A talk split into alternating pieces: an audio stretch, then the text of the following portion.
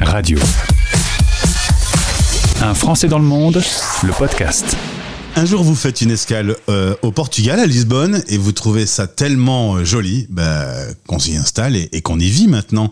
Vivre au Portugal, c'est le podcast que je vais réaliser avec Alim. Bonjour et bienvenue Alim. Et bonjour, merci pour l'invitation. Je pense que parler dans un micro ne te pose pas trop de problèmes. Non, alors ça me rappelle des souvenirs pro avec le podcast et des souvenirs d'ado avec la radio, donc euh, normalement ça devrait, on- on- comment dire, ça devrait aller. Ça devrait bien se passer. Tu as 37 ans, alors tu es euh, français mais né en Algérie alors que ta maman est algérienne, née en France. Déjà, ça, ça. commence par, par un, un premier voyage. Déjà, tu sens que dès le départ, il va y avoir des valises, et des, euh, des, des- des valises, des passeports, des visas. Euh, Ça, c'est sûr, parce que tu m'as un peu raconté tes premières années. Donc, je le disais, né en Algérie. Ensuite, tu viens dans le nord de la France. Puis, tu vas t'installer à Toulon. Puis, tu vas à Cannes. Tu retournes à Toulon. Qu'est-ce que c'est que cette histoire? Et à partir de là, on me perd. Et après, c'est pire. Ah ouais, j'ai pas. Attends, c'est la, c'est la prochaine question. Après, on me perd. Euh, non, non, en fait, c'est c'est- donc, comment dire, c'est- tu le racontes très bien. C'est je, euh, je suis né en Algérie pendant les vacances de ma mère. Ma mère est née dans le nord de la France, une petite ville qui s'appelle Écopont. Parce qu'en fait, c'est juste qu'il y avait un pont qui, euh, qui traversait le l'Escaut. Donc c'est devenu Escopont puis Écopont. Et, euh, et d'un père né à Kinshasa. Et en fait, moi, je suis né en Algérie. Donc ça a été, ouais, comme tu dis, ça, à partir de là, tu, euh, tu sens une appétence pour, pour vivre sur les routes. Pour Et puis l'international. après, le- ouais, après c'était le nord de la France parce que la famille était installée. Puis après, ça a été le sud parce que d'autres membres de la famille étaient installés. Et de là, on a été à Cannes, puis Cannes. Moi, je fais 10 ans à Cannes. Et en fait, ouais, 10 ans à Cannes, tu fais vite le tour. hein. Et je décide de revenir à Toulon parce que je me sens rattaché, je me sens rattaché à Toulon. Tu vas faire d'autres voyages et notamment un tour d'Europe en 2013. Euh, tour d'Europe pendant laquelle il va y avoir une escale à Lisbonne. Tu vas découvrir Lisbonne la nuit. Est-ce qu'on peut parler d'un coup de foudre pour la ville? C'est littéralement un coup de foudre. J'y arrive en 2013. Le Portugal traverse une crise économique qui est terrible. Les rues sont vides. Les rues sont vides et en fait, il y a une beauté. C'est-à-dire que tu, il y a notamment un boulevard que je traverse du côté de, du quartier de Marrakech Pombal, entre, entre Saldania et Marrakech Pombal, où en fait, tu as des bâtisses qui ont 200-300 ans, qui sont laissées à l'abandon, mais qui sont laissées aux graffeurs. Donc, tu as de sublimes bâtiments d'époque intégralement graffé. Et là, en fait, là, tu te rends compte qu'il y, euh, qu'il y a un croisement des cultures. Et je dois y passer quelques heures, le temps d'aller à l'aéroport, le temps de prendre euh, le vol pour Casablanca le lendemain matin. Et je reste euh, finalement cinq jours. Alors tu vas même t'y installer euh, il y a quelques mois. Une installation qu'on peut qualifier pour le moment de définitive, mais on, on verra quand même l'avenir si tu veux bien. Euh, J'y ai vécu, j'y ai vécu trois ans de 2017 à 2020, et là, je suis en train du coup de, préparer une, une prochaine réinstallation. Qu'est-ce qui fait que le Portugal t'inspire au point de lancer vivre au Portugal.pt alors PT, euh, aucun jeu de mots, on est d'accord que c'est en France c'est .fr, au Portugal c'est .pt, point, là, euh, Tout point- simplement. point à la ligne. Euh, un site qui aide et les particuliers et les professionnels à s'installer au Portugal. Le Portugal est un pays intéressant pour vivre une expatriation. Alors, C'est un pays qui est intéressant, qui il coche plusieurs cases. Euh, et on l'a vu avec le Covid, c'est-à-dire que ça reste un pays qui, on, peut utiliser un terme qui est par endroit exotique, mais qui est à deux heures d'avion de France, on va dire de Paris ou de Marseille, tu es à deux heures d'avion. Euh, Il y a une culture européenne qui est, euh, qui est semblable, tout en ayant, on va parler business, une culture business qui est très très très anglo-saxonne américaine. Et c'est le mélange, en fait, et c'est ce mélange-là. Donc, tu as le côté, euh, bien qu'on soit pas sur la Méditerranée, tu as le côté méditerranéen, donc on vit à la cool. Par contre, quand tu passes du côté business, euh, là, tu, comment dire, c'est, comment dire, c'est, tu, tu fais face ou tu collabores avec des gens qui ont une culture américaine ou anglaise là-dessus. Et c'est ce, et c'est ce qui fait que euh, ça a un charme. Euh, pour sortir de la crise, le Portugal a mis en place pas mal de programmes économiques, des programmes fiscaux pour les entreprises et les particuliers, ce qui a fait rentrer énormément de luso-descendants. euh, parce qu'en fait, on ne les imposait pas, notamment lorsqu'ils revenaient avec des capitaux euh, gagnés en France, en Suisse, en Angleterre ou ailleurs, par exemple. Donc, on ne les imposait pas. Puis après, on a attiré les retraités avec le, statut RNH, donc qui est résident non habituel au Portugal, qui est, un statut fiscal pour les retraités. Puis après, on a ouvert ce statut fiscal pour les actifs euh, là aussi pour 10 ans, avec certains métiers si tu crées une société. Puis après, il y a eu des golden visa, il y a eu des programmes de, de réhabilitation. Si tu investissais, donc tu avais un titre de séjour, puis, puis la nationalité, puis un passeport. Et ce qui fait, c'est que ça a créé un brassage. Oui. Ce dynamisme a servi euh, énormément à, attirer euh, des, étrangers. En l'occurrence, à peu près 70 000 Français sont euh, installés au Portugal aujourd'hui 70 000 et je suis persuadé qu'il y en a bien 5-6 000 qui sont sous les radars de l'ambassade parce qu'en fait les gens s'inscrivent pas à l'ambassade. Ça, c'est partout sur la planète. tu me disais. Moi, quand j'entends 3 millions d'expats, je dis aux gens, hmm, on peut rajouter 10-20%, mais là, sans être marseillais, on peut rajouter 10-20%. Quoi.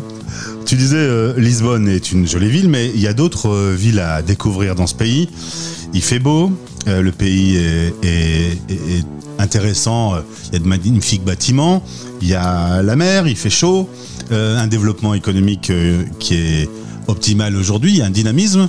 Et puis tu parlais par exemple de Loulé, que je, ne connaissais pas, une ville au Portugal, où il fait très bon vivre et où il fait bon s'installer.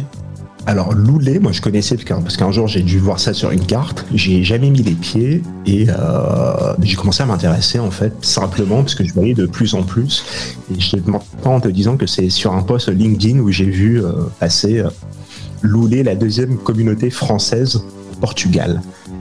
Et là j'ai été voir un peu à quoi ça ressemblait, sur, toujours sur une carte et à travers. Et c'est un village, en fait c'est un immense village où tu es à, euh, à quelques encablures de, l'océan, à quelques encablures de l'Espagne, tu es à, à moins l'aéroport de Faro, qui est une ville aussi qui est très importante au Portugal. Et les gens se sont retrouvés parce que les gens n'y vont pas. Tu vois, même moi ayant vécu trois ans sur place, j'ai pas mis les pieds à Loulé parce que bah, bah c'est une, une énième petite ville de province. Et les gens n'y vont pas et ça reste, c'est resté un peu, euh, je vais pas dire privé, mais les gens, les gens parlent de Loulé, mais entre eux. Et là, euh, j'ai eu la chance d'intervenir au salon du tourisme et du, euh, de l'immobilier portugais euh, le mois dernier à Paris. Et j'ai croisé, j'ai croisé Carlos, un type qui est fantastique, qui a une boîte qui s'appelle Portugal à la carte. Et lui, c'est un fanatique de Loulé, quoi. c'est Loulé, Loulé, Loulé. Il était au stand de la commune de Loulé. Ils, avaient carrément un stand au salon de l'immobilier du tourisme. Voilà. Et en fait, et ça attire énormément de monde. Donc au départ, ça a attiré des retraités, bien sûr. Puis en fait, aujourd'hui, ça attire tout type de, euh, tout type de population. Alors sur le site vivreportugal.pt, il y a des conseils pour l'achat immobilier, les démarches administratives, l'investissement. Pour les professionnels, tout ce qui est création d'entreprise. Euh, un mot par exemple sur euh, l'immobilier, il faut trois mois en France pour acheter un bien. Si on se débrouille bien au Portugal, en une dizaine de jours, ça peut être fait une dizaine de jours si, si tu tombes sur un week-end de trois jours. Ah, ouais. ah c'est vrai. c'est en fait, ça va beaucoup plus vite. Je pense que ça sera amené à changer. Je... Voilà. Euh, mais ça va, ça va très vite. Certes, tu peux visiter le bien le matin même, faire une offre dans la journée. Euh, si tu as les fonds, c'est euh, contrat, notaire, et tu, tu, signes le compromis, et de rendez-vous chez le notaire, tu transfères les fonds, tu récupères le, le bien c'est que le droit de préemption est beaucoup plus court. Alors en tout cas, euh, je vous invite à découvrir euh, le site. Sachez que mon invité a d'autres cordes à son arc. Il est aussi donc podcaster. On le disait que tu étais aussi. à l'aise derrière le micro. Euh, pourquoi entreprendre à l'étranger? Pourquoi ce podcast? Alors ce podcast est né dans l'esprit de Cyril et dans le mien. C'est on, on, collaborait ensemble au sein d'une boîte de com. Et euh, on va collaborer ensemble au sein boîte de com qui s'appelle l'ISAD. Et à un moment donné, donc le Covid est arrivé, donc on avait mis en place une stratégie d'écrire des articles de blog. Et puis à un moment donné, il nous a dit, il m'a proposé, il m'a dit bah pourquoi pas un podcast. J'ai mis un peu de temps à démarrer. Et euh, août 2020, j'achète le matériel avec lequel, bah, avec lequel j'enregistre là maintenant, en me disant bah voilà, c'est au pire j'achète, au pire j'achète du matériel. Maintenant à moi de me motiver. Et je passe plusieurs semaines à euh, à réfléchir. Et puis Cyril, là aussi, me dit, bah, écoute, il me dit, bah, on va parler d'entrepreneuriat, on va, on va aller au contact de types comme toi, qui des gens qui entreprennent et qui entreprennent aussi à l'étranger. Le, le, nom du podcast arrivé, donc c'était entreprendre à l'étranger. Et sur les deux premières saisons, j'ai été, on va dire 80%, voire même 90% de mes invités sur les deux premières saisons, c'était des Français qui étaient installés à l'étranger. Et j'allais leur poser des questions pour savoir qu'est-ce qui les a amenés à quitter la France pour aller dans ce pays, pourquoi, pourquoi ils ont décidé d'entreprendre, est-ce qu'ils comptaient rentrer en France ou pas, et quelles étaient les difficultés à entreprendre dans ces pays où ils étaient. Et tu te rends compte qu'il y a un mindset qui s'opère une fois que tu quittes la France. Sais, c'est tu viens, il y a une première bascule qui s'opère lorsque tu décides d'entreprendre dans un pays étranger, il y a une seconde bascule qui s'opère. Et la troisième, c'est du coup, c'est est-ce qu'un jour je vais rentrer en France ou pas Mhm. Et euh, je pose cette question à tous mes invités. Et on est à deux ou trois, je crois je, je- je les vois les invités. Je crois qu'on est à deux ou trois invités qui un jour m'ont dit Ah ouais, j'aimerais j'aimerais bien rentrer en France un jour quand même. Les autres, ils restent. Les autres restent. Alors Chicago, Thaïlande, Indonésie, Maroc, Hong, Kong. Peut-être ceux de Hong Kong euh, vont rentrer d'ailleurs. Euh, je vous invite à découvrir ce podcast. Merci euh, Alim pour ces présentations. Pour ce qui est du Portugal, c'est clair qu'avec le nombre d'auditeurs potentiels pour la radio des Français dans le monde, dans ce pays, et un pays dans lequel je ne vais pas assez souvent, j'espère pouvoir être amené à te rencontrer à nouveau pour, pour creuser le sujet des, des avantages euh, qu'offre ce pays. Écoute, je, je, je serai, je serai ton guide. Je serai ton guide et je, et je prends énormément de plaisir tu sais, à, à voir des gens poster des, euh, des vidéos, des photos depuis le Portugal, après les avoir eues en podcast. Et là, c'est le cas de, c'est le cas d'Ambroise, un invité qui a, qui a passé quelques semaines au Portugal. Et là, il y a Magali Desmith qui, elle, fait le même job que moi, mais à l'envers. C'est-à-dire qu'elle, elle s'occupe de faire de patriation de français. Oui, que- avec, qui, euh, avec qui Stéréo Chic travaille et qui Voilà. est euh, souvent invité sur cette antenne euh, pour les retours en France. Mais toi, Et elle est arrivée à Porto, je crois qu'il y a deux jours, si je dis pas de bêtises. très bien. Eh ben, écoute, je, je dois l'avoir euh, à ce micro. Euh, je, je la saluerai en portugais. On dit comment bonjour en portugais? Bon dia. Oh, ça va, je vais savoir m'en sortir.